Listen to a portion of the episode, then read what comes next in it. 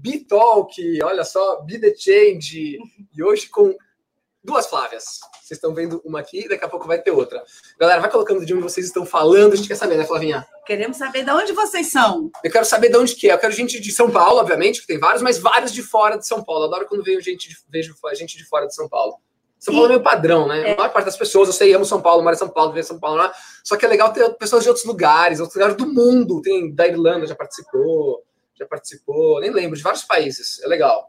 Então escreve aí de onde você está falando, que daqui a pouco eu vou começar a ler o nome de vocês. Meu nome e de onde você está falando, para saber mais deste novo Bitalk. O que, que a gente vai falar hoje nesse Bitalk, hein? Vamos lá, coloca só no mudo aqui para você estar ouvindo eu falar de novo. Boa. Cheguei! Muito obrigado, Lilian. Que bom que você chegou. Wallet. É muito legal esses caras que não fazem ideia do que a gente está falando. Hello, Wallet Abdalmoti. Ah, vamos para a vinheta do Bital. Quero a vinheta aqui na frente.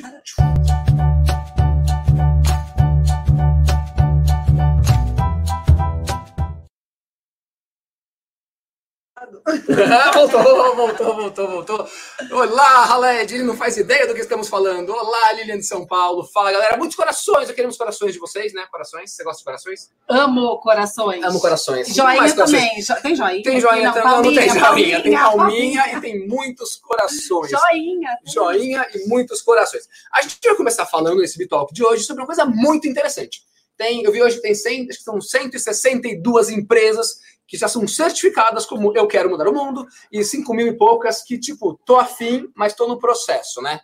Exato, João. A Flavinha, Flávia Pascovitch, ela é do Sistema B Brasil, e ela vai contar para vocês várias coisas, e em algum momento desse programa nós iremos afundá-la e irá aparecer outra, Flávia. Outra. Porque, na verdade, a gente está fazendo um revezamento de Flávias. Duas na verdade, Flávias. era Flávia Aranha. Não, Flávia Aranha não sou eu, não sou não é, ela, ela é Pascovitch, ela é maravilhosa tá também.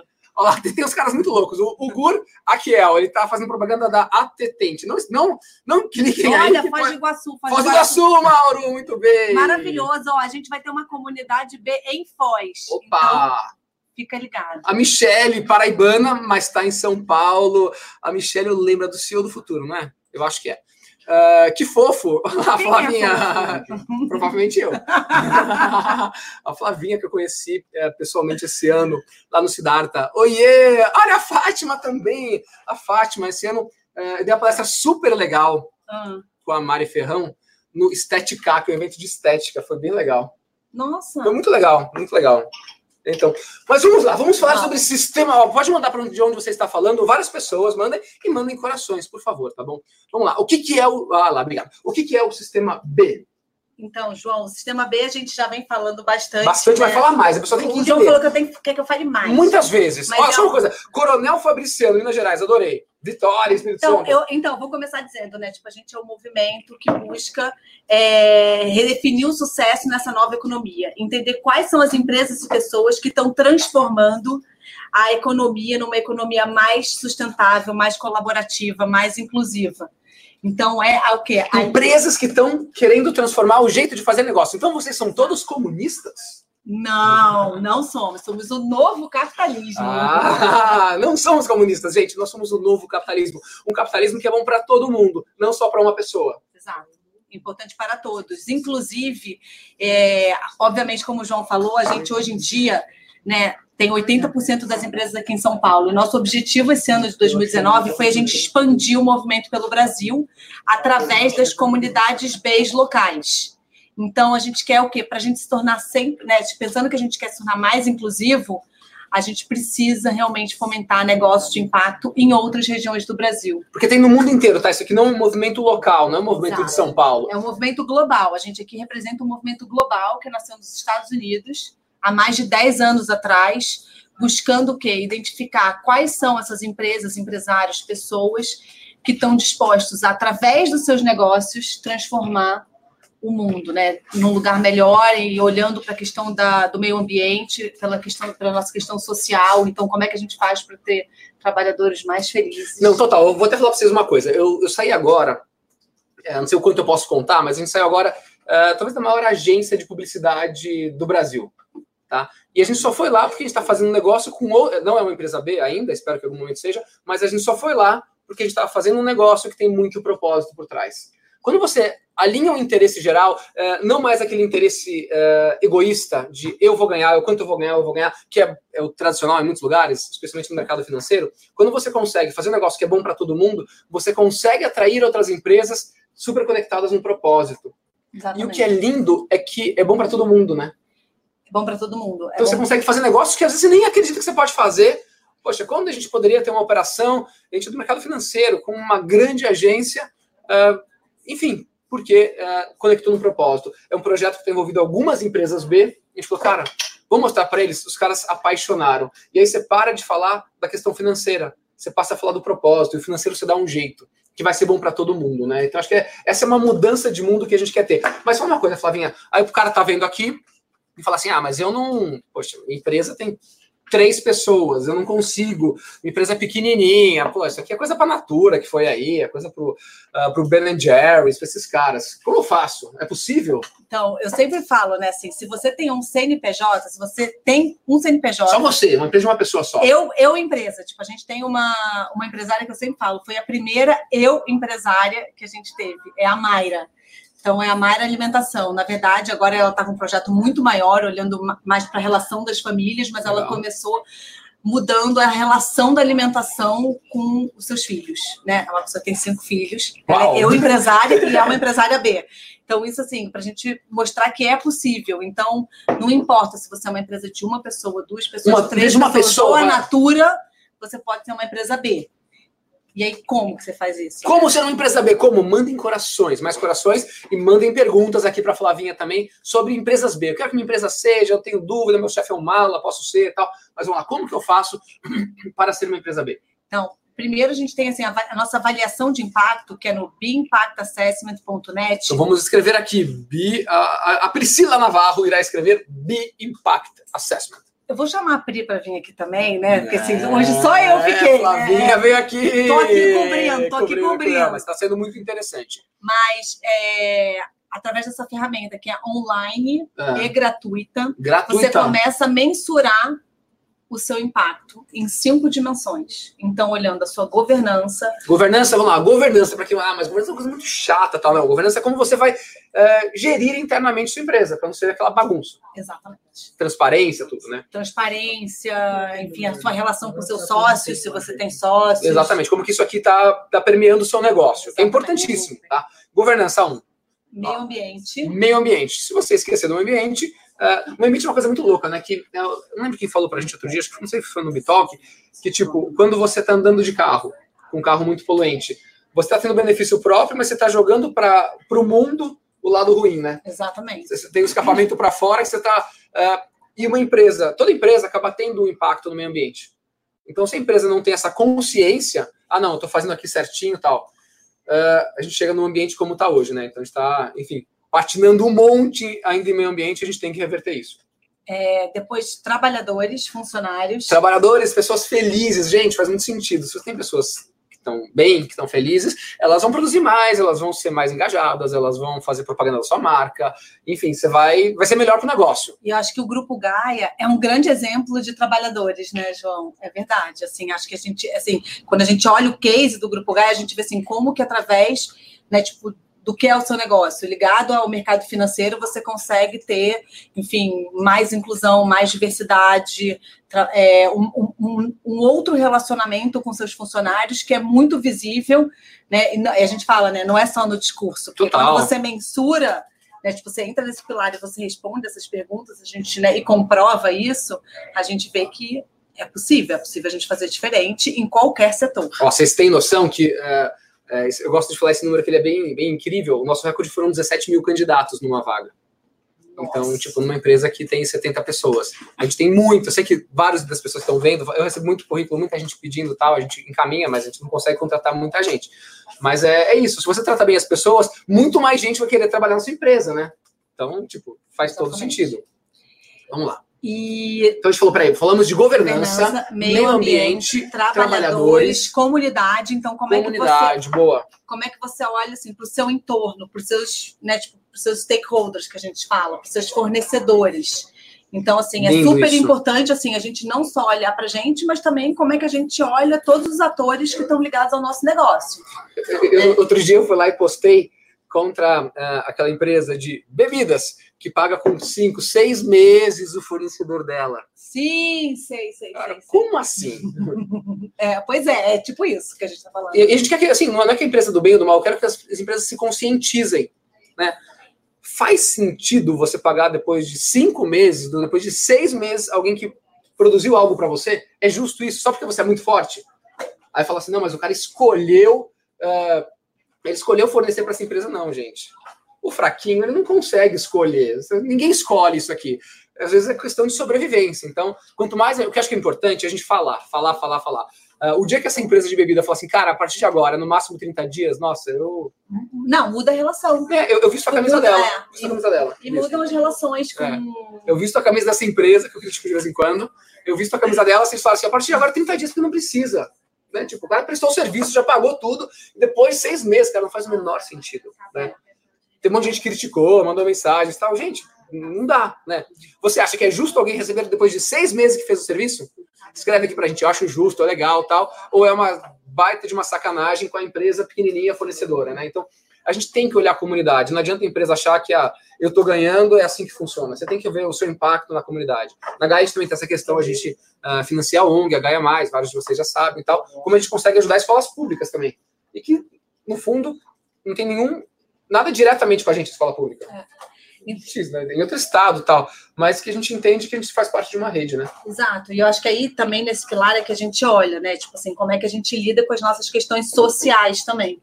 Então, como é que não só a gente ajuda o nosso entorno, mas a gente apoia também, não filantropicamente, Uhum. mas como é que a gente apoia projetos que possam ser beneficiados através dos nossos negócios. Né? Então, e o outro pilar que é o pilar clientes, né? Clientes, clientes, vamos lá. Ó. Pera, só a Lilian aqui falou: não, não é, não é, não é justo, né, Lilian? Concordo com você. Mas mandem mais. eh, ó, pode mandar dúvida aqui, ó, quando vocês clicarem aqui, ó, nesse, nesse curioso. Estou curioso com alguma coisa. Lá. E clientes, como que é a questão de clientes? Então, clientes também, essa é, como é que a gente olha toda a questão do modelo de negócio, né? E, e a questão, obviamente, dos clientes, que é como que eu acabo me relacionando com, com, com esse outro stakeholder. É, acho que a parte de clientes é mais fácil, né? Porque toda empresa, de alguma forma, depende do, do, É. do cliente, né? No Então- caso, por exemplo, sei lá, do Vivenda, né? Se a gente está. No Hum, caso do programa sim, perfeito, Vivenda. perfeito. que, Enfim. Ai, a outra Ela gente, chegou! ela chegou! Ela chegou, aqui não, peraí, só, só, uma rapidinho aqui, ó. Ó, ó, ó, um case do Nordeste, um case do Nordeste. Do Vivenda? Não, Não. do- o que o Fábio Então. Gonçalves de Oliveira falou assim: vocês têm algum case no- do Nordeste? Temos. A Temos gente, case do Nordeste. a gente tem algumas empresas Bs no Nordeste. Então, assim, ama chocolate, que Opa! fica na Bahia. Logo lá eles vão estar aqui no Bitalk que também. regenera, é, que regenera a a questão gente. da floresta através da plantação de cacau. Então é um, um, né, tipo, eu acho que é um, um caso, né, super maravilhoso. Olha, em relação ao meio, enfim, não só em relação ao meio ambiente, que você mantém a floresta de pé com a produção de cacau, como você também beneficia o entorno, e como você olha toda a sua cadeia produtiva e o quanto que você paga para aqueles produtores locais. Então paga acima do mercado Legal. e, enfim, e consegue ter um produto orgânico, sustentável, correto, justo, né? Tipo, a gente fala de comércio justo. Então, sei lá, a AMA para mim é um grande exemplo no Nordeste.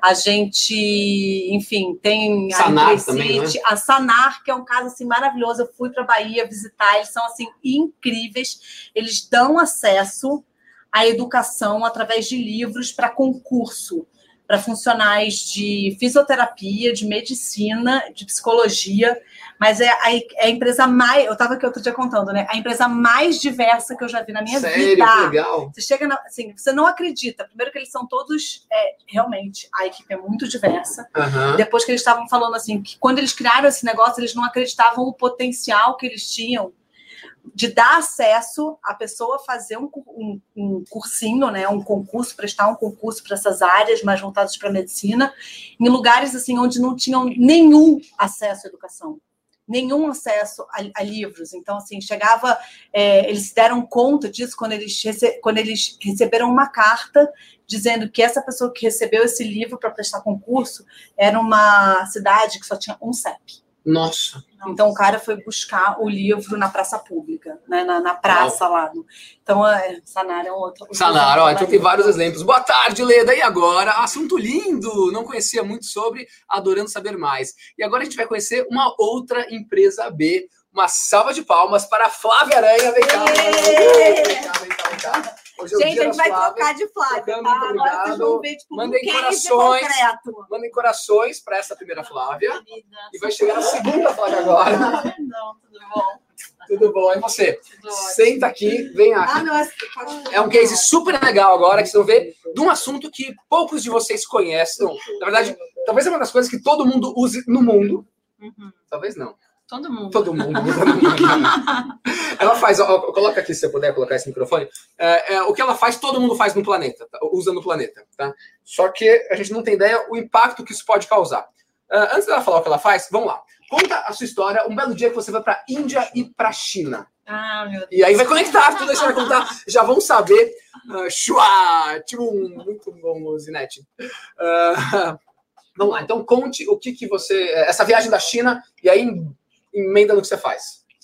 Bom, uma coisa já tem super a ver com a outra, né? Então, eu fui para a China trabalho, tá. é, buscar uma cadeia produtiva competitiva ao mercado brasileiro. A gente estava trabalhando. O que, que, você fazia na época? Sou estilista. Estilista, olha, desenha roupas. Desenho roupas. Uau! E trabalhava na indústria tradicional. No momento em que o fast fashion chegou para o Brasil. Fast fashion, o que seria o fast fashion? Fast fashion é roupa barata, volume rápido, uma, uma tendência que saiu da passarela amanhã já está na loja, consumo, consumo, consumo. Tá. E, e, pouca durabilidade, não necessariamente? Pouca, é, qualidade baixa, preço ah. baixo, volume alto. Rodando. É. Então, quando o Fast Fashion chegou no Brasil, a gente precisou ir para a China para entender cadeia produtiva, buscar competitividade de preço. Tá. E aí, fui para lá, bati minha meta. Qual era a sua meta? Minha meta era conseguir uma polo por 2 dólares e 90. Uma camisa polo com qualidade ou mais ou menos? Qualidade, fio penteado. Fio penteado? Não faço ideia fio penteado, fio penteado, é mas... um algodão nobre, um fio... Sério? É. Por 2 dólares e 90. 2 dólares e 90. A camisa polo. É. E vocês vendiam por quanto? Por, na época, uns 189 reais. Tom, tom, tom. 2,90, isso aqui na época já ser menos de 10 reais, certamente, né? Então, é. Bastante, 13. O que 13 dá... vezes. Oi? 13 vezes. 13 vezes mais. É. 13 mas claro, mais. tinha todo um outro Não, óbvio, direto. Tinha, desde é. a sua viagem até a loja, até tudo. É. Mas enfim, mas, mas é, é, Pagar 2 dólares numa blusa. É tipo... muito baixo. E aí consegui e como bater foi minha meta. Você bateu sua meta? Bati minha meta. Yes, bati minha meta. Não, não falei yes, porque eu fui ver todas as fábricas. Exatamente, né? Vi tipo... trabalho escravo, vi crianças trabalhando. Como foi isso? Me conta, me conta, me conta. Foi horrível. Não sei se vocês já viram The True Cost, um documentário. Não. É muito bom. Alguém já viu The True Cost? The True Cost tem no Netflix. Muito fundamental ver esse, esse documentário. Mas eu... The True Cost quer dizer o verdadeiro custo verdadeiro custo das roupas. Das roupas. Né? Então, sabe que, ó, só uma coisa que eu vi, então, olha lá, é, a indústria da moda, ela, essa dado que eu pus, ela, ela uh, responde entre 8% e 10% das emissões globais uh, de gases de estufa, uhum. que é uhum. mais do que, ó, a moda é mais do que uh, o aéreo e o marítimo juntos. Uhum. E aéreo polui muito, a gente ouve falar, né? Então, muito. As roupas, elas poluem mais do que o aéreo e o marítimo juntos. Olha, olha que coisa gigante. Tem muita gente que fala, alguns estudos, que é o segundo maior uh, mercado poluidor do planeta, né? Uhum, exatamente. E a gente não faz ideia, não tinha ideia até, até pouco tempo atrás. Não? não. Eu conhecia a Joaquina, uh, Joaquina ah, Brasil. Sim, muito legal. A Roberta, super legal, super legal. É, legal. E aí que ela falou, eu falei, caramba, nossa, não tinha ideia disso. É, é uma, uma, das indústrias mais poluentes e a gente tem um trabalho análogo à escravidão muito recorrente. E no Brasil também, né? E no Brasil também. De criança que fica trabalhando amarrada na, na cadeira, um negócio meio louco, né? Eu, eu, não é amarrado na cadeira. É um trabalho escravo no sentido de que é, é muito baixo, você tem que trabalhar muitas horas por dia. Para ganhar muito pouco, pra né? Para ganhar pouco, às vezes você até ganha um salário que você consegue sobreviver, só que você trabalha 16, 8 horas por dia, aqui no Brasil, tá? No Brasil, existe é. isso hoje, a gente está em 2019, quase é. 2020, acontece é, isso? Acontece. Tem casos de bolivianos que falam que ficaram quatro anos dentro de um galpão, sem ver a luz do sol, e a gente, sei lá, 10, a um quilômetro de 10, 10 quilômetros de distância entre a gente aqui. Então, isso existe também no Brasil. Mas na época existia muito na China, né? Absurdamente na China. E, e é isso, vai indo para os países mais subdesenvolvidos. E como que foi na China, na China? O que, que você viu lá de coisas absurdas assim? Ah, crianças trabalhando, um pé direito baixo, poeira no rosto dos trabalhadores, idosos, aqueles rios de água azul, água vermelha. Então, vi de tudo, vi realmente de tudo. E isso me deixou bem. É... Você falou assim: ah, é legal, eu fui lá e tive uma meta de conseguir 2, 2 dólares e 90. Só que, por outro lado, para eu conseguir 2 dólares e 90, tem um monte de criança, de idoso, de pessoas trabalhando em situações análogas à escravidão. É, não, é impossível. O que, eu tô ganhando com isso, né? É impossível. Aí pedir demissão, óbvio. É insustentável. É, mas as mas... pessoas da indústria, elas têm noção disso? Da indústria? É. Sim. Eles sabem que está acontecendo isso. Sabem. É um problema sistêmico e eu acho que existe um movimento hoje de todas as indústrias de tentar combater. Óbvio que quando uma marca, uma, um comprador, um estilista compra, ele não está comprando, ah, tô vendo aqui, não é direto, né? São camadas de exploração. Então, quem está ali nos Estados Unidos desenhando a roupa, não sabe, não, não tá ali vendo essa Mas alguém da indústria, Mas é, toda, toda empresa tem alguém que sabe o que acontece. Quando você foi lá e viu, você tinha aquela meta. Não, assim. Óbvio que é um problema já sistêmico, já existem relatórios, é a gente documentários e pessoas sabem que esse é um problema, mas é claro que, que existe toda uma, uma construção para esconder esses problemas. Então, porque há um tempo atrás a gente viu Uh, no Brasil, que daí tiveram algumas marcas que foram multadas, tal, tal, uhum, tal, uhum. e a impressão que, poxa, isso aí deu uma. Não tá mais, porque saiu da mídia.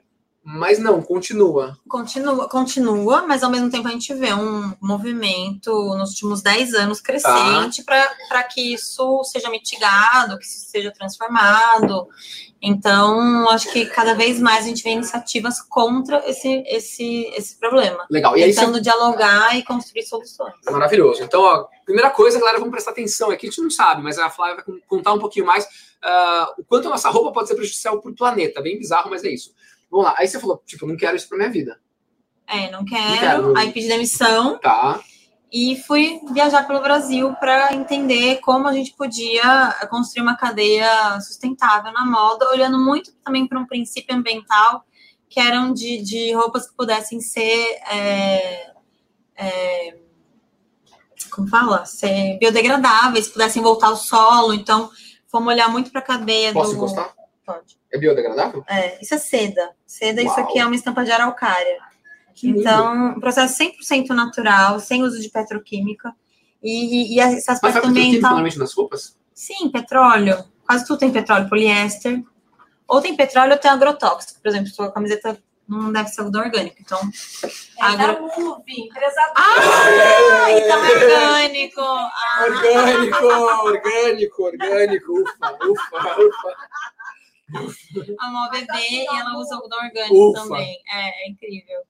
Enfim, é, então a gente foi construindo uma rede de uma tá. cadeia produtiva baseada na agroecologia, nas práticas sustentáveis e, e, principalmente também nessa pesquisa de soluções né, tecnológicas olhando muito para essa biodiversidade que a gente tem no Brasil. Então, o cerne da marca é o tingimento natural. Então, tingimento, é, o petróleo não é para tingir, é para ter o, o tecido. Para tingir também. Todas as, também. Sim, todas as hum. cores hoje sintéticas que a gente tem vem do petróleo. E o corante, ele não consegue, é muito difícil tirar corante da água. Então, para algum lugar ele vai. Mesmo que você limpe a sua água, uma indústria seja regularizada, para onde vai esse resíduo? Né? Olha só. Então, fora que, assim, a maior parte dos, dos corantes sintéticos são cancerígenos, então a gente tem tanto problemas para a saúde nossa, humana, quanto também para o sistema ambiental. Os corantes são um dos principais fatores poluentes da indústria da moda. E você conseguiu eliminar, uh, então, pelo que eu entendi, é uma coisa super comum, infelizmente, ter o petróleo, por exemplo. E você conseguiu eliminar o petróleo das suas roupas? Não sei, na minha sopa sim, mas não 100% da minha vida, porque lógico que eu uso ah, não, avião, sim, transporte, não, né? Não, mas, não, mas da roupa, roupa sim, 100%. Você mostrou que é possível isso. É. Então, aí você falou, ah, então, para empreender, você voltou para o Brasil, uh, começou a rodar para ver soluções. Uhum.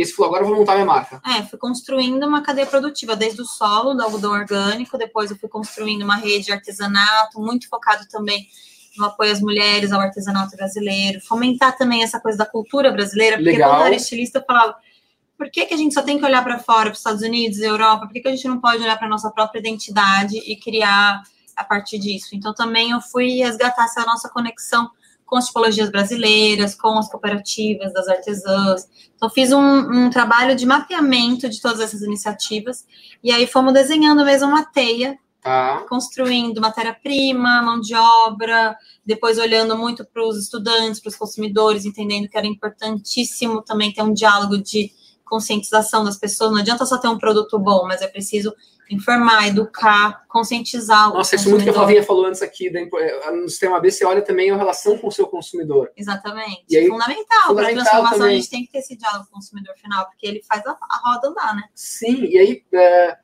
você foi atrás de investidores, é falou um pouco de empreendedorismo. Ah, pessoal, só uma coisa aqui, que tem, uh, tem uma, um comentário interessante do Paulo Neto, que João é gente boa, demais, mas um pouco ansioso. Ah. o, eu, me conta, como foi empreender daí no Brasil? Você foi lá e resolveu, foi atrás de investidor, você pegou grana Não, própria? Foi você... super difícil. Esse dinheiro que eu tinha, que eu ganhei o bônus, né? Então, esse bônus era muito pouco. Eu lembro na época era 80 mil reais que eu tinha guardado na minha poupança. Eu montei a marca com 80 mil reais. Eu montou o Flávio E desde então, nunca tive investidor, sempre financiei com bancos, com aqueles juros maravilhosos. Maravilhosos! Os bancos faziam um bem, nossa, pro Brasil, maravilhoso. E desde né? então, venho indo agora fazendo, né, essa, agora a gente esse ano fez 10 anos de marca. Abrimos uma também, loja. Muita empresa é, legal foi fundada legal, em 2009, muita, é, sério. Muita, 2009 teve uma, uma onda de empresas que querem mudar o mundo, que legal. Foi. E aí, esse ano a gente faz 10 anos, abrimos uma loja o ano passado em Lisboa, esse ano no Shopping Guatemi. Então, agora a gente está pronto para realmente ter uma captação, estamos buscando investidores, já conversando com alguns. Hashtag fica a dica. Fica a dica e para a gente ter uma expansão um pouco maior para o ano que vem. E um dos nossos objetivos dessa expansão é realmente é, lançar essa nossa marca que vai ter um custo mais acessível e que vai gerar mais um, um, impacto maior, assim, abrangendo mais pessoas que querem consumir nossas ideias, nossa proposta, Legal. mas nem sempre conseguem comprar a nossa roupa. Então vamos lá, só e uma pergunta aqui do Eugênio Schleba. Um, ele fala, falou o seguinte: alguma solução para o jeans, sendo ele um dos maiores vilões no consumo de água? Sim, você usa tanto jeans. É, eu acho que o jeans tem várias questões, mas é, um. Mandem perguntas, galerinha. Um dos pontos do jeans é que existe índigo, que é uma planta, a nileira é uma planta que faz o índigo. E até 1816, todas as cores eram naturais, todas as cores eram de plantas. Então, a gente está plantando aqui no noroeste de Minas, de novo, o índigo natural. Que é tipo um jeans? Na verdade, ele é uma planta que dá o azul, né? O, ah. o jeans, na verdade, é o algodão que você tinge no, no azul, que é um corante sintético. Tá bom. Certo? Então, assim, acho que o primeiro passo, na minha opinião, não é só uma solução, acho que existem várias soluções, mas um dos pontos do jeans é resgatar esse processo natural do, do corante azul, que tem tá. vários desafios, mas, por outro lado, existe uma super oportunidade. Por exemplo, a gente fez um estudo econômico e o plantio de índigo no mesmo território de uma agricultura familiar que está hoje plantando soja em pequena escala no oeste de Minas, ele daria o dobro de lucro oh! para o agricultor que planta soja, que já é uma coisa estável. Olha que legal, gente. É. Índigo está dando o dobro de resultado financeiro do que, do que a soja. Do que a soja. Claro que é um mercado pequeno, mas eu quero dizer, em relação à produtividade, mas, mas tem, estudo econômico. Tem demanda para índigo hoje? Está começando. Então, por exemplo, tem algumas indústrias que já sinalizaram que se a gente tiver, eles compram. Então, hoje a gente ainda não tem, mas existe uma super oportunidade para plantar, né? Claro, vai começar pequenininho, uma bolha, né? Um case, mas assim, a tendência é que isso cresça. E o outro ponto do índigo, do, do jeans, assim, a gente tem cada vez mais que pensar em tecnologias para lavar menos, né? Para trocar os, que é um, os principais problemas do, do jeans é que para você se tornar, para ele parecer velho, você tem que usar um monte de, de produto sintético, super poluente, é, esse daí super eu, tóxico. Eu já comprei disco é rasgado, então isso aqui dá uma... Quanto mais velho, mais, mais é, louca, custo né? ambiental, né? Então, vamos começar a olhar para o vintage, comprar peças de fato usadas Não, mas o negócio é você comprar um jeans novo e aí você usar mil vezes até ele ficar velho. Daí ele fica vintage Sim, e fica legal também, né? É. Não, funciona também, mas eu acho que mais é, que isso também é usando, é necessário né? muito a gente ter um desenvolvimento é, de pesquisa mesmo, tecnologia, para substituir os. Porque é lavagem, que você vai, vai lavando ele até o jeans ficar, ficar mais velho. Você usa pedra, usa um monte de produto químico para corroer. Então, né? uh, mas. Não uh, é tão simples só lavar. Tem ah, várias entendi. Coisas não é ficar pra... na máquina de lavar louça, é, lavar roupa lá na. Uma, uma lavanderia não vai ficar anos esperando envelhecer. Não faz sentido. Faz então, para acelerar esse processo, é usado. Mas então, vamos lá. É, o, o jeans uh, tingido com o índigo, ele é mais sustentável. Sim. Legal. Principalmente se você fizer uma redução orgânica do jeans, que é como eu faço, que é do índio, que é usar frutose, que é açúcar. Você, você tem esse jeans? Eu tenho o índigo. O né? índigo, que não chama Aí, jeans, chama índigo. É que o índigo é o azul. Para você fazer o jeans, você precisa atingir o fio e fazer uma trama específica para chamar ele de jeans, né? E depois Entendi. cortar, costurar e tal. Então eu não faço jeans. Mas eu tenho a tecnologia que poderia fazer um jeans sustentável. Legal. Então você podia é. prometer que vai fazer isso para mim, eu prometo que eu vou comprar. Você só faz roupa de mulher hoje, né? É, a gente chegou a fazer masculino, mas a gente não estava pronto muito para atender esse mercado. Por quê? Gente, porque a, gente entendeu que na nossa loja não tinha espaço, a gente teria que ter uma hum, comunicação diferente. Entendi. Por mais que essa coisa do gênero não faça sentido hoje, separar, ao mesmo tempo, ali na nossa loja, a gente viu que, que precisaria ter um espaço para um VM melhor, para uma comunicação melhor, é, menos no provador. Então, a gente achou que era melhor dar um passo para trás Entendi. e futuramente lançar a marca José, independente do Flávio Aranha, que é o nome. José? Da, é, ah, tá. é o nome da nossa marca masculina. Mas a gente acabou, a gente fez o figurino do Gilberto Gil, enfim, nove homens. A gente às vezes faz projetos especiais masculino, mas ficamos dois anos produzindo o José, que é essa linha masculina, foi super bem, assim, é, no sentido do, do, público gostar do tá. produto. A gente entendeu que para o momento da empresa a gente não estava pronto para realmente fazer isso virar negócio. Legal, legal. Uh, aí você falou para a gente, uh, a gente conversou um pouquinho antes, uh, e aí você falou da questão de serviços. Como que é serviço no mundo da moda? Aqui, Bom, a moda é uma indústria muito ampla, né? A moda é uma indústria muito ampla, mas o que eu digo dos serviços é que eu, eu acredito que para a gente poder ter um crescimento sustentável no setor da moda, a gente vai ter que romper com essa visão de que para ter crescimento econômico é necessário produzir mais, mais, mais e é, mais. Porque, uh, a gente já uma, tem muitos. Uma indústria tradicional de moda, ela só, ela só ganha dinheiro vendendo roupa. É. Tradicional. Então você tem que vender, vender, vender, vender. Então, volume. quanto mais volume. Varejo é isso. É, quanto, quanto, mais peça vender, mais lucro você vai ter. E teoricamente, quanto mais uh, menos durar a roupa, mais você vai vender. Exatamente. Porque durou, o cara tem que comprar outra tal. Então é um ciclo extremamente poluente e, e que custa para o planeta isso aqui. Exatamente. Então, se você, assim, a roupa tem mais roupas do que pessoas, né? Então, sim. sim. A gente sabe de muitas histórias de roupas que são vendidas, são queimadas, enfim. A gente tem muito um excesso de roupa Exato. que não comporta com o nosso tamanho de. Temos mais roupas do que pessoas. Ah. É, até porque cada pessoa tem mais de uma roupa, né? Então, ah, óbvio, mas então, mesmo assim é demais. Sim, é, tem, tem bastante. Uh, e aí, uh, negócio de aluguel de roupa, como funciona?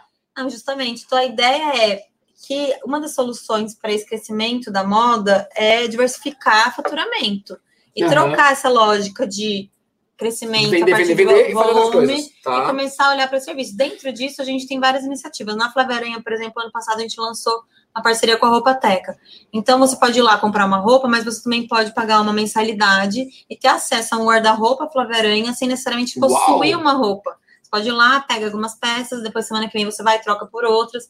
E você vai testando, experimentando Cara, isso, isso é essa legal, roupa hein? sem a história do Uber, né? Acesso e posse. Então, assim, é trazer isso para a moda, olhando o que é possível. E, e para a empresa também é rentável, porque você começa a arrecadar aluguel, você pode investir num produto de maior qualidade, quer dizer, você pode gastar mais para fazer uma roupa que vai durar mais.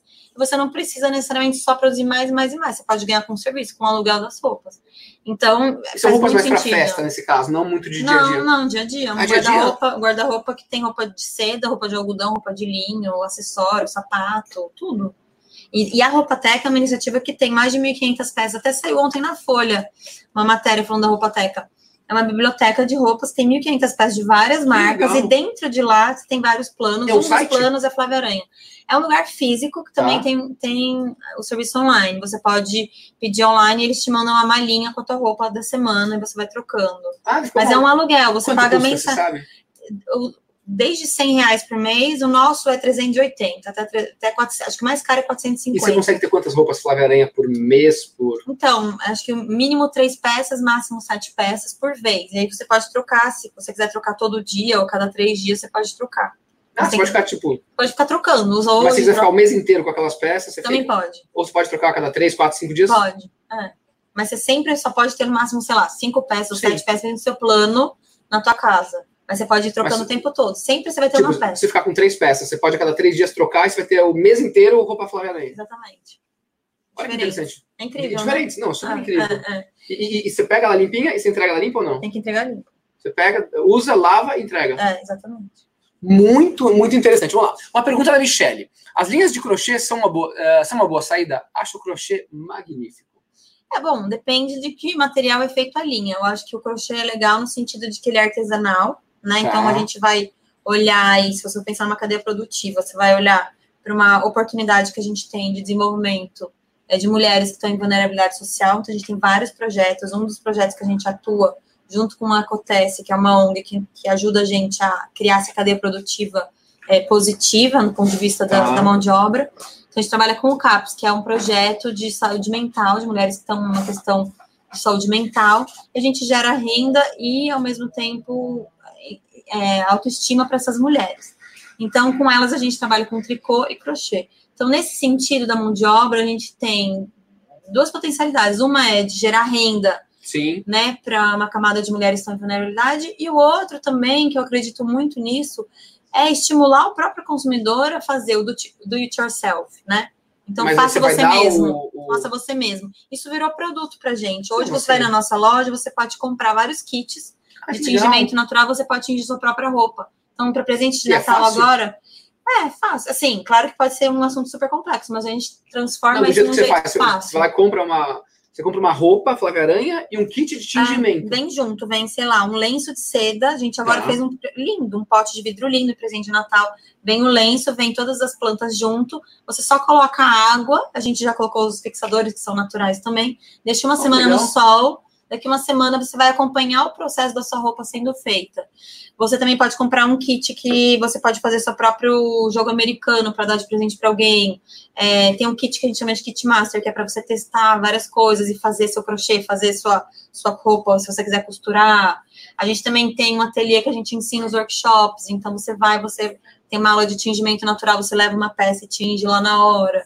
Então, acho que também o olhar do futuro é agregar a, experi a experiência do fazer junto nessa Muito venda legal, do né? consumidor. Olha que legal, e dar galera. esse empoderamento para ele também decidir fazer ele mesmo, comprar a sua matéria-prima, fazer ele mesmo. E vai ter a roupa dele, que é, ele só resolveu, é, só ele é, tem. com a marca digital dele. Exatamente. Muito legal. Comenta aí, galera, o que vocês estão achando disso. Olha, uma- pegar uma indústria teoricamente tradicional, que existe desde sempre, que é a indústria da moda, e criar coisas super diferentes, né? Desde o aluguel de roupa até ah, fazer com que cada pessoa tenha uma roupa super personalizada. Ah, você participou esse ano da São Paulo Fashion Week. Sim. E como que foi essa experiência? Ah, o mundo da moda ah, do São Paulo Fashion Week, por exemplo, tá olhando para esse lado sustentável ou ainda muito pouco? Tá todo mundo olhando para a sustentabilidade, né? Em 10 anos eu nunca vi a sustentabilidade estar tanto na moda quanto agora. Então, isso é uma coisa positiva. Foi, um, foi super importante para a gente estar lá, porque a gente sempre trilhou um caminho e acabamos criando um nicho, uma bolha, né? Do nosso Sim. consumidor, que já é sustentável. Então, quando a gente foi para São Paulo Fashion Week, de algum jeito a gente estourou essa bolha e chegou em pessoas que nunca nem tinham pensado sobre o Então, tema. vamos voltar um pouquinho. O que é a São Paulo Fashion Week? São Paulo Fashion Week é a principal semana de moda do Brasil. E quem pode participar da São Paulo Fashion Week? Bom, as marcas têm que ser convidadas. Uhum. Então não é, poxa, não é aberto. quero muito mostrar minha marca, não consigo. É. A não ser que você seja convidado, que você tenha. Porque tem uma curadoria que Tem uma fala, curadoria. tipo, ah, você pode, você É, não pode. Exatamente, Tal. Legal. exatamente. E aí, enfim, é um, é um evento que sempre foi muito elitizado e eu acho que a ideia é um pouco desconstruir isso. Então, você tem que ter convite para entrar no desfile, você tem que ser convidado. Mas agora, aos poucos, o evento está se abrindo cada vez mais. Então, ele criou um projeto muito legal que chama Projeto Estufa, Que que é aberto ao público. É um projeto de é, é, convida várias pessoas, vários atores dessa transformação da moda. Então, qual é a moda do futuro? Qual é a moda contemporânea? Né? Quais são as soluções ou que diálogos a gente está tecendo para criar outras realidades para a moda? E aí é um debate super aberto, assim, Legal. com vários atores brasileiros e não só brasileiros que olham muito para a sustentabilidade. Então, esse ano, por exemplo, eu- além do desfile, a gente também fez um, um bate-papo junto com a Verte, junto com a Justa Trama, outros atores da moda sustentável para dialogar sobre os meios de produção. As pessoas estavam assistindo, eles conseguiram entender que vocês são uma empresa diferenciada? Sim, sim, exatamente. É esse é o ponto, é divulgar e começar a questionar e levar esse debate, esse Isso é muito discurso para interessante, mais quando você pessoas. questiona isso para as pessoas, né? Tipo, Exatamente. você sabia que essa roupa que você está usando, poxa, ela teve. Ah, legal, eu paguei mais barato numa camisa polo, mas de onde veio, né? Uhum. Alguém sofreu, alguém quase morreu para produzir aquela camisa, é uma coisa muito. Me fala uma coisa, Flávia, você falou que está montando uma nova. ah, projetando, enfim, montar uma nova marca. Uhum. Ah, como que é isso? Para dar acesso a mais gente? Exatamente, porque nesses 10 anos a gente foi estudando muito a cadeia produtiva, Tá. todas as soluções tecnológicas do ponto de vista ambiental, do ponto de vista social, a gente agregou os aspectos culturais, né? Entendemos como que seria essa lógica toda, mas o que aconteceu é que a gente gerou um, um produto que não é acessível à maior parte da nossa Aham. população, né? Então, do ponto de vista de impacto no, no, no resultado final, no sentido do consumidor, a gente não é acessível.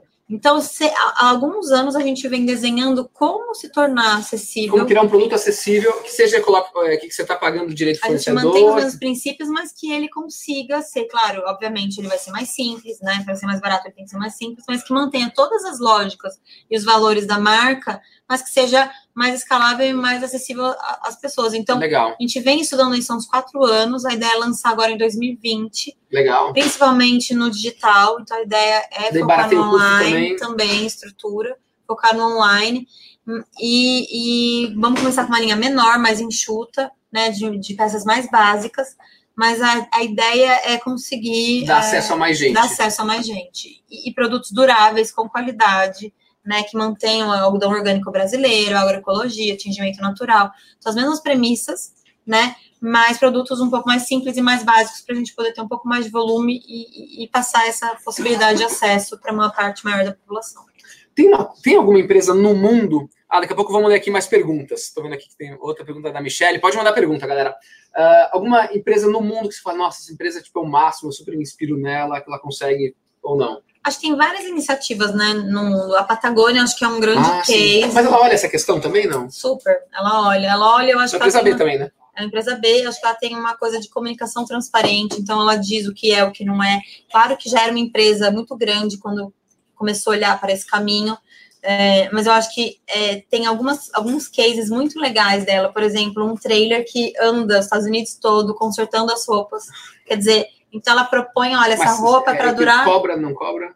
É... Porque eles têm um negócio de garantia para sempre. É, né? é, eu acho que não cobra esse trailer, eu acho que é de graça. Você É. vai lá e ele, ele costura, customiza, costura sua roupa na hora. Sabe, eu vi uma propaganda deles muito legal dessa Patagônia que fala assim: não compra essa jaqueta. É, foi bem na Black Friday.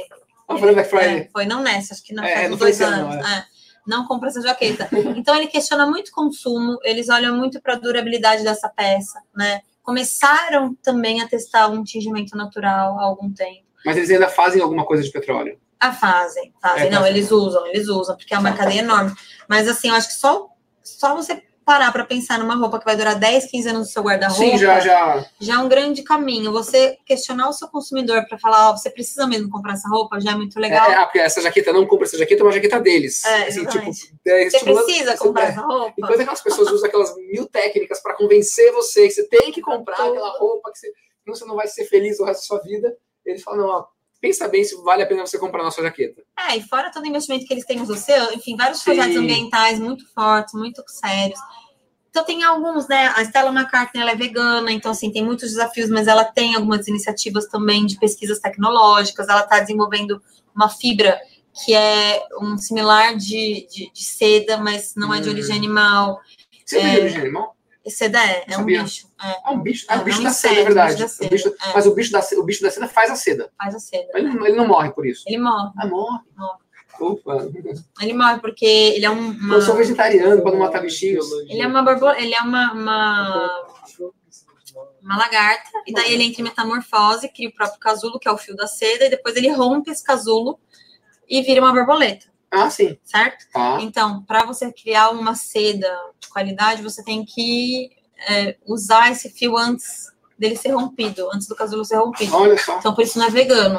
É, existem algumas marcas de. Poxa, por não exemplo, sabia da seda, agora tô É. triste com a seda. Manda É. coraçõezinhos pra seda, gente. Mas assim, por exemplo, a nossa seda não é vegana, mas ela é proveniente da agroecologia. Então, lá no Vale da Seda, a- o bicho da seda, se tiver agrotóxico num raio de 10 quilômetros Tá. em volta da orelha, ele morre. Então, o que acontece? É, você, claro, que não vai ter essa questão espiritual do bicho, mas, por Tá. outro lado, em termos práticos, É. em relação ao solo, meio ambiente, se você usa uma seda é, natural, Tá. em vez do petróleo, por exemplo, você está garantindo é, um fomento na agricultura familiar, porque precisam de famílias para cuidar das amoreiras, né, que, Tá. são, que é o que, que o bicho come, e de algum jeito os próprios agricultores fazem uma política para não deixar vizinhos usarem agrotóxicos, porque senão eles vão matar os bichos. Então, de algum mas, jeito, mas você garante que o solo... Mas ele morre também. Ele morre, Tá. ele morre, Olha, eu não sabia dessa, essa aí foi. ele morre. Ele morre também, caramba. Mas acho que eu tenho pouca roupa de seda. Acho que nem tem roupa de seda, agora eu tô É, pensando. morre. Enfim, a Stella McCartney está desenvolvendo essa Ah. seda, que é uma seda inspirada na teia de aranha. E que é é ciclo fechado. Hoje a gente tem modal, tem céu, então são várias Legal. fibras que. Então, Stella McCartney, Patagônia são marcas legais. Vamos lá, pra uma, uma pergunta aqui da Michelle. Uh, também se consegue produzir acessórios e joias uh, com essa consciência sustentável? Uh, joia e acessório também pode ser não sustentável? Tudo pode não ser sustentável. É, tudo pode ser, né? É, depende de como você faz, que materiais que você usa, que ecossistemas você usa. Então, tudo pode ser sustentável, tudo pode não ser sustentável. Qual, qual o tecido mais sustentável? O algodão orgânico. É, eu acho que eu não diria que é um tecido é, tipo, mais sustentável. É, uma roupa de índio, várias... né? Que é só a tanguinha. Né? Não, eu acho que existem várias opções, né? Eu acho que você tem que combinar, acho que as soluções nunca são uma só. Porque se forem uma só, vira um problema. Se todo mundo só usar algodão orgânico, pode ser um problema. Exatamente. Então, acho assim, o algodão orgânico, principalmente o brasileiro, que é muito focado na agroecologia, eu acredito muito nele, porque de algum jeito ele também regenera o solo. Perfeito. É, eu acredito muito na tecnologia das fibras celulósicas, como modal e tencel que hoje tem patente na Áustria, mas eu acho que o Brasil está, né, a gente está estudando outras possibilidades com a nossa biodiversidade, que é riquíssima. É, o linho é uma fibra super sustentável, porque ele não precisa de água nenhuma, ele não precisa de agrotóxico nenhum, naturalmente ele já nasce super bem. Ah. É, eu diria que assim, sem interferência humana, o linho seria a fibra seria mais sustentável. Coisa... O linho vem da onde? É uma planta. Ah, é sério? É, um mato. É. Olha, interessante, eu não sabia. Então, uma coisa, o Instituto CEI tem um trabalho bem legal, né? Tem. O CEA está investindo bastante no Brasil. Ele entende que é necessário ter soluções sistêmicas, né, para um problema. Ele entende que esse problema da moda não é exclusivo de uma marca ou de outra, mas que é ah, é um problema sistêmico Ele colabora da com indústria. outras empresas também, né? Sim, e a ideia do Instituto CEA é um pouco fomentar um cenário é, agregando todos os atores, desde um desde a costureira boliviana pequenininha até até uma multinacional que produz fibra. Então, como é que a gente vai todo mundo colocar? Vamos sentar todo mundo literalmente no mesmo lugar e pensar quais são os problemas e como a gente cria solução. Então, o Instituto CA investiu no Lab da Moda esse ano, e eu faço parte do Lab da Moda, tanto vestindo a cadeira Flávia Aranha, quanto como conselheira do Sistema B. Legal. E, e, a gente todo ano senta junto, pelo menos dois dias, e tenta entender. Como pode melhorar esse mundo? Com, é, como a gente pode se comprometer. Então, tem vários, várias dimensões desse trabalho. Tem dimensões mais práticas, mais teóricas, tem os GTs de trabalho que depois do, do encontro levam lição de casa para implementar materialmente, né? Conectar outros atores que não são exatamente do lobby da moda, mas podem contribuir. Então, acho que é um bom exercício, assim, da gente ter, realmente olhar para uma situação e dizer, bom, sozinho ninguém muda nada. Então, vamos, vamos fazer em rede, isso é muito legal é, sistema. Agora, é super desafiador, lógico, né? Sim. Porque existem pontos de vista super distintos, mas só da gente estar tá ali junto, debatendo, dialogando, já é discordando, passo, né? já acho que é super incrível. E fala uma coisa que é super legal. Uh, tem um QR Code nas suas roupas. Sim. Como funciona você comprar uma roupa com QR Code? A ideia surgiu há alguns anos, porque a gente queria, justamente como você falou, ah, eu não sabia que a seda vinha do bicho, eu não sabia que o linho era uma planta. Então a gente entende que a maior parte dos consumidores não sabe de onde vem a sua Não sabe mesmo. Né? Tanto que o Fashion Revolution, que é um movimento que veio para o Brasil em 2013, depois do desabamento do Rana Plaza, que foi um. Rana Plaza, Plaza em Bangladesh era um prédio que tinha não sei quantos mil costureiros, e ele desabou. Muita gente morreu. E foi aí, em 2013, que de fato começou-se a falar sobre moda sustentável. Então você vê, eu comecei em 2009, 2009 até 2013 praticamente eu era um você ET. Ficava legando, é. gritando, gente, eu vi, é, eu vi. Né? E aí em 2013, quando tem o desabamento do Rana Plaza, é, realmente o mundo começa a falar, começa a falar sobre isso. Não tem como mais esconder todos os problemas do, do sistema da moda. E aí cria-se o Fashion Revolution, que é um movimento internacional que começa a questionar tudo isso. E aí, quando o Fashion Revolution chega no Brasil, ele começa a fazer uma campanha digital, todo mundo vira a roupa do avesso com a etiqueta e pergunta para as marcas quem fez sua roupa. Oh, e viralizou. Hoje o Fashion Revolution é o maior movimento do, do, do mundo, o Brasil. Fashion Revolution Brasil é o maior do mundo e tem, tem é, eventos em todas as capitais praticamente do Brasil.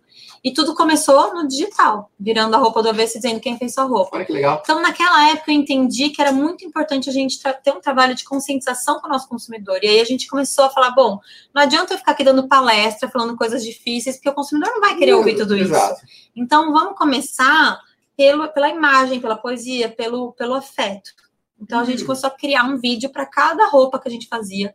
Então, tinha lá o cortador, a costureira, o tingimento, né? Vídeos super plásticos, bonitos, mas que no fim são exatamente o que a gente faz. Nosso ateliê é super bonito mesmo. E, e aí, cada família de roupas, cada cinco, seis peças que tem o mesmo ciclo produtivo, tinha um vídeo diferente. Uau! Então você baixava um QR Code, você via a sua roupa. Essa aqui tem QR Code, não? É, é peça piloto, né? Sabe o que é Ah, peça piloto? Essa piloto é a primeira que você a usa, você primeira. faz uma super top. É, E casa de você- ferreiro, espeto de pau. Não, mas é, é, é piloto, não tem, mas Mas- não tem problema. Alguma, essa blusa deve ter. Aqui. É, mas é piloto também, não é? Não, essa acho que Ah, Aqui, não. ó. Aqui é o QR QR Code, Code, aqui, galera. ó. Dá pra você ter um QR Code aqui no, no- na, na etiqueta. Na na E etiqueta. aí, então, agora a gente começou a fazer um vídeo por coleção, porque ficou muito Sim. surreal fazer um vídeo para cada. A gente tem 120 produtos enviados. Mas foi muito incrível, porque as pessoas começaram a colecionar esses vídeos e, e contar essas histórias. Então, você tá jantando com alguém, você fala, meu, começa a falar de moda e fala assim, olha essa roupa como é feita. Daí você começa a compartilhar esses vídeos. Foi muito legal quando a gente começou, viralizou. E, e realmente a pessoa começa a falar, nossa, é assim que faz uma roupa, são tantas pessoas, tantos processos, tantas mãos. E quando você par, quando você tem consciência disso, você começa a repensar: será que eu vou jogar fora? Será que eu vou comprar um monte de roupa à toa? Você começa a querer cuidar melhor das suas Muito roupas, escolher melhor, né? E a gente fala muito sobre consumir um ato político. Então, quando você sabe como sua roupa foi feita ou não, a gente vê uma mudança no comportamento do consumidor. Ele chega e diz: eu não vou mais comprar tais tipos de roupa, porque elas não representam os meus valores. E me fala uma coisa, o que que você acha que. é, tem aqueles negócios que você vê assim, e a, a mídia ela incentiva muito isso, né? É, é, de a mulher não repetir a roupa. É. Às vezes, quando vai duas mulheres lá no lugar, ah, essas duas estão com roupa igual, ela já usou essa roupa outra vez tal. É, isso está sendo desconstruído, né? Eu acho. Ainda bem. Acho que a está princesa fez esses dias conseguindo. alguma coisa, ela repetiu a roupa. ela acho. tá repetindo a roupa e todo mundo tá falando que legal. Então, acho que assim, tem uma, uma caminho de vanguarda querendo desconstruir isso, que era uma coisa muito anos Uma- 80, uma não faz vez sentido, não faz sentido algum. menor sentido isso É, aqui, né? menor sentido. Então, está mudando bastante, assim, tanto que essas personalidades, elas às vezes estão repetindo roupas de propósito para passar a mensagem de que elas são conscientes, são sustentáveis, são cool, entende? Então, também, repetir a roupa também passa a Passou ser a de ser propósito. É, passou a ser legal, exatamente. Legal. Deixa eu ler uns dados aqui para você, que são dados aqui. é, Vamos lá, esse primeiro que eu falei, a indústria da moda responde por algo entre 8 e 10% das emissões globais de gás estufa, mais que aviação e transporte marítimo juntos. As pessoas consomem, em média, 60% mais peças do que há 15 anos, e cada it- item é mantido no armário por metade do tempo de antes. A indústria da moda, segundo dados da ONU Meio Ambiente, está avaliada em cerca de 2,4 trilhões e emprega mais de 75 milhões de pessoas internacionalmente, bastante gente. Mas vamos lá, esse negócio de. ah, a gente está consumindo muito mais roupa hoje e deixando menos tempo no guarda-roupa. Uhum. Ah, como fazer para mudar isso? Ter ah, roupas de mais qualidade ou mudar a Exatamente. cabeça do, do, do, do, As duas coisas, né? Acho que a gente tem que trabalhar em várias, várias ações ao mesmo tempo. Mas uma delas é a conscientização, porque eu acho que essa é a ação mais perene, né? A partir do momento que você passa a ter consciência, é difícil você voltar atrás. Então, acho que o primeiro passo é o consumidor entender o impacto do consumo dele, né? E repensar esse consumo. Segundo passo é você conseguir oferecer para o seu consumidor uma roupa de mais qualidade, que dura mais no seu guarda-roupa, e que esse consumidor vai poder começar a fazer opções. Uma pessoa que vai comprar roupa, tipo eu, que não faço a menor ideia, ah, como que eu vou saber se aquela marca é bacana ou não? Tem algum site, algum lugar? Pois é, Ah. tem muitas coisas, né? Um delas é o selo B, por exemplo. Então, acho que já é uma coisa. Yeah! então, a Flávia empresa... Aranha, compre da Flávia Aranha no site. Mas tem a Insecta. Shoes, que é B também. Tem a, a Moving, que é sistema B. Quem mais de moda? Hum, acho que só, né? Vanessa Montoro. Então, a Joaquina Brasil não é bem, mas é tipo quase bem, né? a Joaquina Brasil, Não, ela por, tá, por uma questão lá, ela me falou, a Roberta. ela- mas ela ela- tá tentando, ela tá no caminho de. É que tinha uma coisa que ela tem uma coisa super legal, que ela, ela tem é, ex-detentas É. que fazem a roupa A mão dela. de obra, exatamente. mão de obra, então é um trabalho muito lindo. é.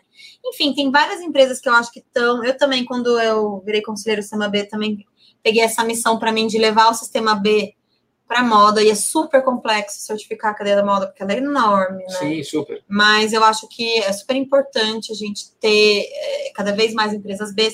E aí tem alguns outros selos, por exemplo, a EcoCert, quando o algodão é orgânico, tem selo de comércio justo, tem vários selos que eu acho que Entendi. dão alguma tipo de Provavelmente as marcas garantia. que são mais legais, elas devem falar isso aí. Ou tem muito greenwash, que é aquele cara Tem que muito- fala que não, isso é super tem legal? muito greenwashing. O que mais tem é greenwashing, óbvio, né? Entendi. Até porque é isso, tá na moda ser Tem alguma marca, você fala assim, tipo, essa marca eu até falo que ela é muito ruim. Não, é- quer dizer, tem um monte, mas, Mas, não é bom de falar, né? Não, eu, pra eu eu falar não gosto apontar, caso. Não, eu não não acho gosto de apontar o dedo pra ninguém. Eu acho que isso, assim, é, é necessário que a gente juntos resolva os problemas, né? Tá. Existem problemas de várias dimensões. Então, não me sinto confortável Entendi, de apontar super, super ninguém, sabe? super Acho que... Mas é óbvio que tem, Tem marcas que são muito conhecidas pra caramba problema. que você, é, tipo, claro, muito problema. Então, eu acho que assim, o primeiro ponto é pesquisar um pouco a reputação dessa marca, né? Entender. Tem um aplicativo que chama Moda Livre, moda livre, que é do boa. Sakamoto, Do Sakamoto lá, daquele... é, jornalista. sim, é muito sim. legal, porque eles fazem um índice de transparência. Então, lá tem o vermelho, o amarelo e, azul, e, e verde. Então, o, o, azul- o vermelho é para quem já foi pego em ações do Ministério do Trabalho. Então, Ah, análogos à escravidão. É, o verde é para quem nunca teve e respondeu todos os itens do questionário. Acho que o amarelo é para quem nunca respondeu nada. Então, acho que também é um lugar legal de você pesquisar e ter uma de- ideia disso. Agora, eu sempre digo, eu também acho muito bacana fomentar as marcas novas, pequenas, que já estão nascendo com propósito, já estão nascendo com objetivo de impacto. Eu fiz uma mensuração, né? Pelos indicadores do sistema B, a gente tem alguns desafios de, de impacto. E, e um dos desafios é o quanto que a nossa marca consegue ser influente para gerar uma mudança no setor. tá. E aí a gente foi fazer um estudo, a gente mediu 37 novas marcas que surgiram a partir, a gente não está dizendo que exclusivamente, mas que fizeram o nosso curso de tingimento natural e depois do curso viraram um negócio, um pequeno negócio de atingimento natural.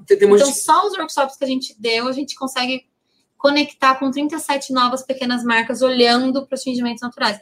Isso é muito bacana, porque você Super cria um legal, corpo você- de jovens que estão querendo trilhar outro caminho. Ah, então acho que também fomentar esses jovens é fundamental, porque eles vão ser, nem que eles fechem as marcas ou que eles mudem, mas eles vão ser os CEOs do futuro, né? Exato. Então a gente tem que investir nessas pessoas. Ou eles vão ser as né? novas empresas Bs do futuro. Então acho que a gente tem que olhar muito e fomentar essa geração que está muito mais consciente. Boa, tá chegando no finalzinho, só ler esse comentário aqui, vamos lá, é, do Eugênio aqui de novo. É, não vamos mais na loja comprar só o produto, mas valor agregado.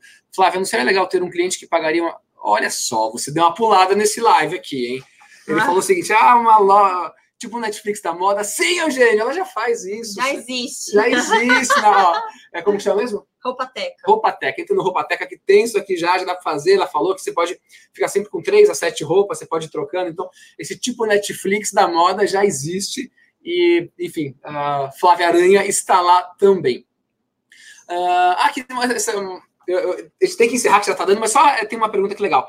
Há uma movimentação na produção de roupa de bebê infantil que é um, é um volume gigantesco que tem, né? Tem algum movimento nisso ou não? O infantil está para trás? Não, eu acho que tem algumas iniciativas do infantil, muito também olhando para a questão da qualidade de vida, porque a mãe, ela sente muita, muito impacto quando ela vai pensar na pele do bebê, o que, que o bebê vai Hum. comer. Então, assim, uma mãe tem muito mais. É, Ela gasta um pouco mais para comprar uma roupa orgânica. Roupa atendimento infantil, natural. Não, a gente não trabalha. Mas a gente vê que, que existe um caminho no mercado de olhar para o infantil, porque já é uma. Naturalmente, já tem mais adesão Sim, por ser uma coisa bacana. é, exatamente. Então, faz muito sentido. Agora, claro que a gente tem um desperdício absurdo da roupa de bebê Muito, também, né? porque troca muito rápido, as pessoas não trocam. Então, a gente tem visto também um movimento paralelo à indústria da moda, Tá. que é um, é um movimento de troca, feiras de troca. Então, tem o projeto Gaveta, da Giovanna Nader, que, que reúne muitas pessoas que vão lá, levam peças e trocam peças. Então, a gente entende que existe.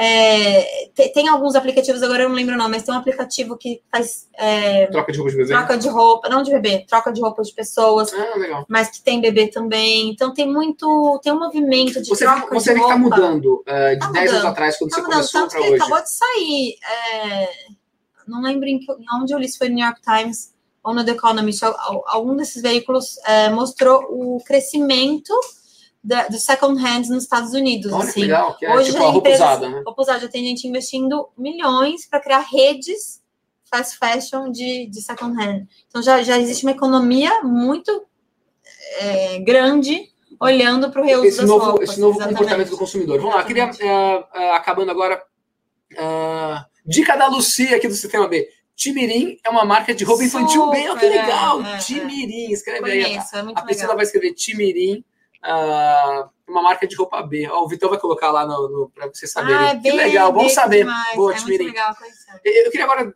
duas, duas dicas. Primeiro, uma dica para quem quer ah, empreender no Uhum, mundo da moda. Você já falou a ideia do Índigo, que é uma ideia. uhum. Tem alguma outra coisa? Você estimula ou não? É um mercado muito competitivo que putz, tem que ter muita, ah, muito fôlego. Não, eu acho que empreender em geral, se é moda ou não é moda, é difícil. Sim, total. Né? Acho que empreender é super difícil. Você tem que querer, você tem que ter muita resiliência, tem que tem que estar no seu DNA. Acho que Perfeito. é, não é assim, ah, quero Tô brincar. a fim disso. de É. ganhar muito dinheiro. É, agora, a partir do momento em que você quer empreender, eu acho que é muito importante que você ache alguma conexão muito profunda com um problema. Então, olhar para os problemas da moda que são enormes, Tá. mas encontrar alguma solução que, que tem um diálogo direto na tua identidade. Porque se você vai fazer porque tá na moda ou porque é legal, você não vai aguentar. Então, assim, Entendi. escolha alguma coisa que faça sentido, que te toque, né? Então tem tantas opções. Você pode trabalhar com upcycling, você pode trabalhar com indústria têxtil, com tecnologia de processos, com moda mesmo, Tem muita com a coisa cadeia produtiva. Tem tantas opções que eu acho que o primeiro, a primeira dica que eu dou para qualquer um que quer Tá. empreender nesse caminho é estudar a cadeia da moda e entender aonde você se conecta. Porque eu acho que uma das coisas importantes para um sucesso de um negócio, para qualquer negócio, não só para moda, é que o seu ofício tem um diálogo direto com os teus ideais. Então, que, que seja uma relação muito profunda, assim, com quem Tá. você é, o que você acredita e o que você faz. A partir daí, é, é muito importante você começar a participar dos fóruns. Então, hoje tem o Be Fashion Week, tem o Rap Fashion Revolution, tem o Moda Limpa, que é uma agenda de fornecedores sustentáveis. Então, tem várias ferramentas que você pode começar a se conectar Entendi. Aprofund, para aprofundar, aprofundar para poder que- criar uma rede, porque eu acho que a gente, o que a gente tem entendido no nosso sistema é que é necessário construir rede, a gente tem feito isso. Então, quando a pessoa começa, é muito mais fácil hoje do que há 10 anos atrás que estava sozinha. Só Hoje você já aí, tem- agora tem. É, você já tem uma indústria que está olhando para um lugar, então é muito mais fácil você trocar ideia, tomar um café com as pessoas, dialogar, né? Tem muitos, muitas possibilidades, eu acho, entre o, o- o campo, né? Quem produz a a fibra até o consumidor final, em todas as Tem etapas dessa cadeia coisa. produtiva, tem vários buracos que podem ser preenchidos, vários. Um deles, vou dar um exemplo aqui, que eu queria muito que alguém fizesse esse, esse negócio. A gente, todo o nosso resíduo têxtil tem destino. Então, a parte grande, a gente tem uma parceria com o Banco de Tecidos, que é um projeto super legal. Então, você vai lá, você leva o tecido que você não usa mais e você pode trocar por um outro tecido que pode te servir. Então, realmente é um banco de troca de tecidos. Uhum. Então a gente doa nossos tecidos para o banco de tecidos. Os- o pedaço grande, os empreendedores pequenos compram, porque existe uma dificuldade de acesso ao algodão orgânico. Os médios vão para o projeto Arrastão ou outros projetos sociais Aham. para educação, enfim. E o pequenininho vira enchimento de almofada. O que, que a gente quer fazer agora? A gente quer pegar esse resíduo agora e transformar num novo fio. Já existe a tecnologia. Qual que é o problema? Logística. A gente precisaria de várias Flávias Aranhas querendo transformar o nosso resíduo num novo fio para criar uma coleta e levar tudo para o mesmo lugar. E, inclusive, não só para o fio, mas para o fio, para o cara que faz almofada. Então, tem uma logística de resíduo têxtil que não é só de marcas como eu, mas também se olhar para o Bom Retiro, que ninguém está olhando. Tem um supermercado Mas é uma empresa de logística, de logística que com habilidade têxtil, focado em têxtil. né? focada em têxtil, que consegue fazer isso. É uma startup que eu acho que super tinha que acontecer. Sempre jogo no vento, quem sabe alguém pega essa ideia. Olha só, boa, boa, boa. Pessoal, aqui, a Roupateca tem como ser membro, digo, pagar uma mensalidade para ajuste? Para ajuste, não. Para ajustes, não, mas tem a mensalidade do Roupateca. Você vai lá, você paga uma mensalidade e tem acesso às peças, mas acesso. não pode fazer ajustes, porque tem que servir na outra pessoa depois, né? Legal. Ah, alguma coisa, a gente já falou bastante até de, do, do que evitar, mas alguma dica muito específica, tipo, não compre tal roupa, não, não de marca, né? Tipo, não compre jeans, não compre alguma coisa que é muito danosa ou não, o que a gente falou? Eu não gosto de ditar regras, não. Eu acho que sempre tento ir pelo caminho da consciência. Tá. Então, primeira pergunta, eu preciso dessa roupa? Tá bom. Né? Eu sei, eu consigo ter rastreabilidade? Eu sei como essa roupa foi feita? Não Isso sei. dificilmente, né? Não sei com É, a mas, Flávia Aranha, assim, mas não, mas existem hoje algumas opções. Estou na dúvida, vou dar pelo menos um Google nessa marca Tá para saber se eu encontro casos de trabalho escravo ou não. É o segundo passo. Terceiro passo, vou olhar o avesso. Ah, eu acho que essa roupa tem qualidade, ela vai durar, eu vou Como usar você ela sabe várias se ela tem vezes. qualidade, olhando o avesso? É, olhando a costura, você pode puxar aqui, ah, rasgou, tá furado, né? Minimamente você sabe se a roupa tá Entendi. em condições. Aí a terceira pergunta, eu vou usar ela só uma vez ou é uma roupa que eu É, vou dá, poder né? usar muitas vezes? Mas acontece, às vezes as pessoas compram roupas para usar uma vez. Tem Uau. relatos de mulheres que compram roupas que nunca usaram. Doam roupas que jamais usaram, que estão com a etiqueta no Pelo guarda-roupa. menos doaram, né? É, não, mas assim, de algum jeito é necessário ter, eu acho que essa consciência, né? Total. Antes de comprar. Então a primeira pergunta é: eu preciso dessa roupa? Tá. Será que essa marca eu posso minimamente ter uma garantia de que ela tem uma produção ok? E terceiro, quanto tempo ela vai durar no meu guarda-roupa? Acho que essas três perguntas são fundamentais. Antes de fazer uma compra. É. E aí a quarta é, se eu puder, se eu tiver condições de comprar, vou comprar, vou apoiar projetos que realmente são transparentes e que geram impactos socioambientais positivos. Então, por exemplo, você vai comprar um tênis, se você puder comprar um Veja, um Verte, você sabe que você vai gerar um impacto positivo na cadeia do, da borracha no- na, na, na Amazônia. Isso tem uma relevância fundamental, ainda legal. mais hoje a gente falando de evitar queimadas e tal. Então, se a gente puder, né, ainda no próximo passo, ter é, como escolher também causas, né, vestir causas, que Muito legal. É, que bom se a gente puder chegar aí. Poxa, muito obrigado, Flávia, galera. Muito obrigado a vocês. O atraso, gente, me perdoem. Foi muito legal. Pô, obrigado mesmo. Obrigada. Espero que todo mundo tenha aprendido bastante como eu. Esse foi o nosso quarto Bitalk. Agora a gente sai de férias no Bitalk. Ano que vem tem mais. E obrigado mesmo, foi muito bom. Obrigada. Valeu.